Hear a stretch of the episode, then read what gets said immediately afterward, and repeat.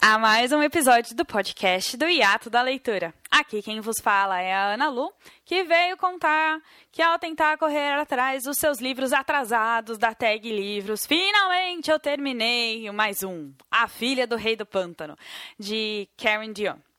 Para quem não conhece, a Tag Livros ela é uma empresa que manda para os seus assinantes um livro surpresa por mês.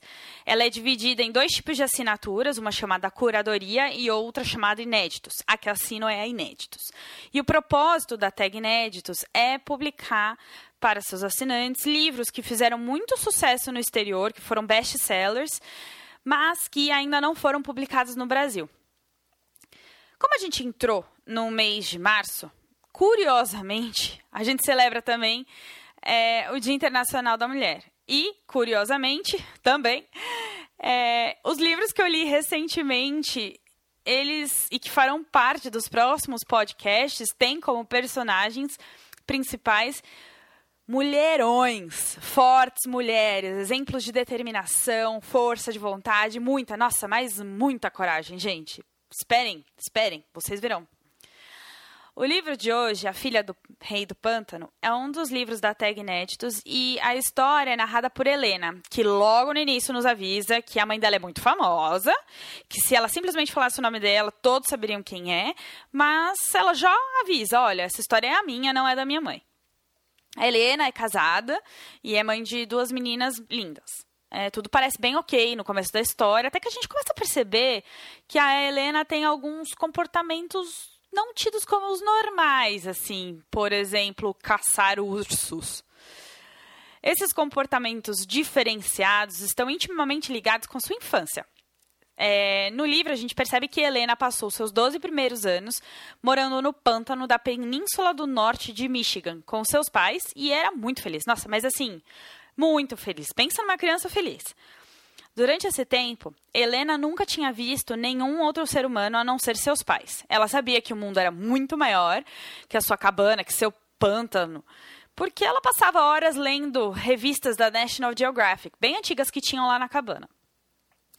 Mas por diversas circunstâncias, é, a Helena acabou descobrindo que, na realidade, ela é filha de um sequestrador e de sua vítima.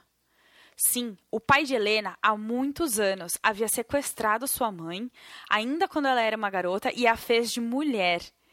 E esse fato fez com que Helena fugisse do pântano com sua mãe e passasse a odiar veemente o seu pai.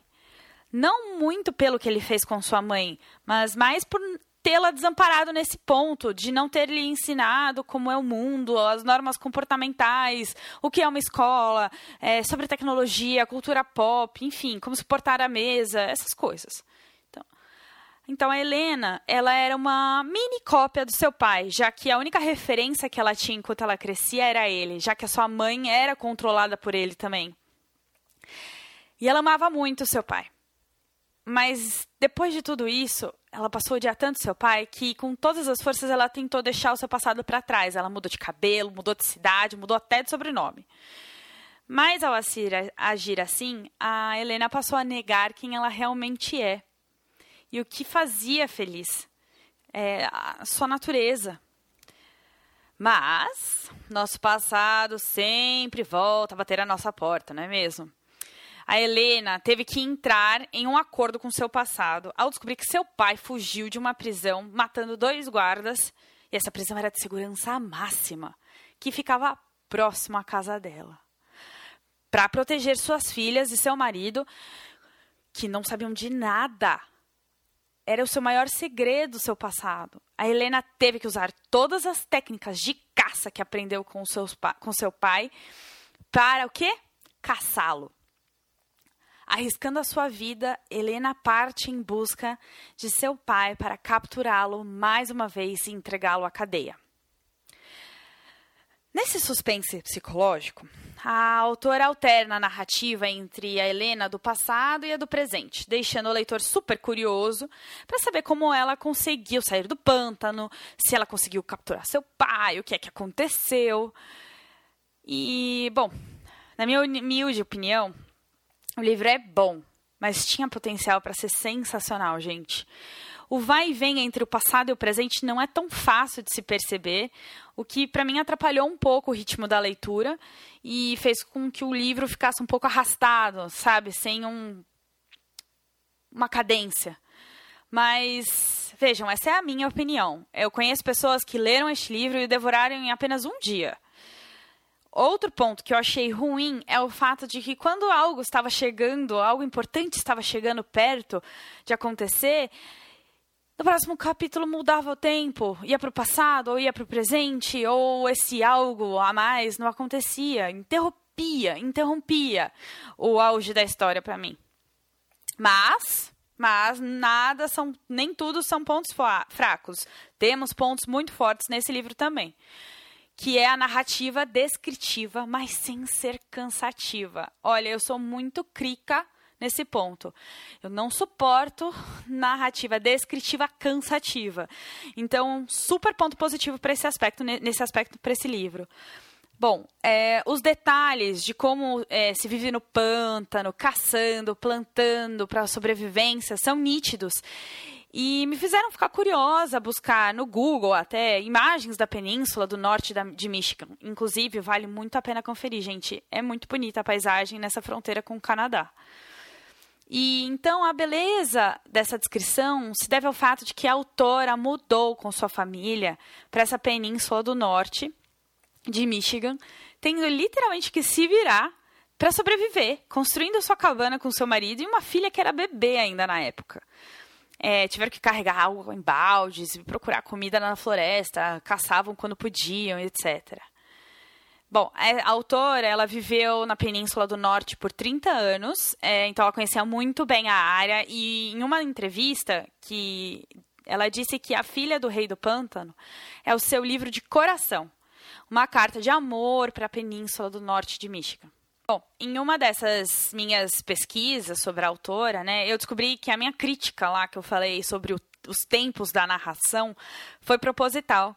Segundo a autora, a ideia não era saber em que época que Helena contava a história, até mesmo porque, é, principalmente quando ela estava no passado, até seus 12 anos, ela não sabia o que era tempo, horário, dia, meses, anos. Ela não tinha essa noção. Ela sabia quando o sol nascia e quando o sol se punha. Nascia, sabia quando as estações começavam, primavera, verão, inverno, outono, enfim.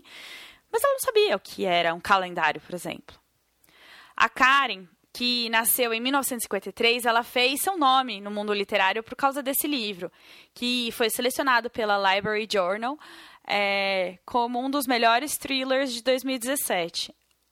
A Karen escreveu outros três livros e muitos artigos e é grande responsável na ajuda de escrita para autores também, é, iniciantes e até já renomados. A Filha do Rei do Pântano será publicada aqui no Brasil pela editora Verus, é o selo do grupo editorial Record, mas eu não consegui descobrir ainda, não tive notícias de quando isso vai acontecer. Eu espero que logo, né, é, para que todos possam ler esse suspense psicológico que quer uh, trabalha, né, que procura trabalhar as profundezas da mente humana. Incrível, super comparado a outros livros nesse estilo, como A Garota do Lago, é, A Garota do Trem. Enfim, para quem gosta desse estilo de é, suspense psicológico, né, de thriller, tenho certeza que eles vão gostar, que vocês vão gostar. Bom, por hoje é só. Hoje foi curtinho. Só tive só, só, foi a minha participação aqui, mas eu espero que tenham gostado. Se tiverem lido esse livro, vamos conversar sobre o livro. Me mostrem o quão errado eu tô ou o quão certo eu tô, porque não existe certo e errado aqui. É, e se tiverem indicações de livro nesse estilo também, não deixem de compartilhar. E a gente divulga aí no, no Instagram, né, no Twitter. E, bom, recadinho final. Não deixem de seguir o Instagram, arroba da Leitura. E não esqueçam de seguir e assinar esse podcast, porque daí vocês vão receber fresquinho os próximos episódios. Bom, por hoje é só. Valeu, galera, e até a próxima.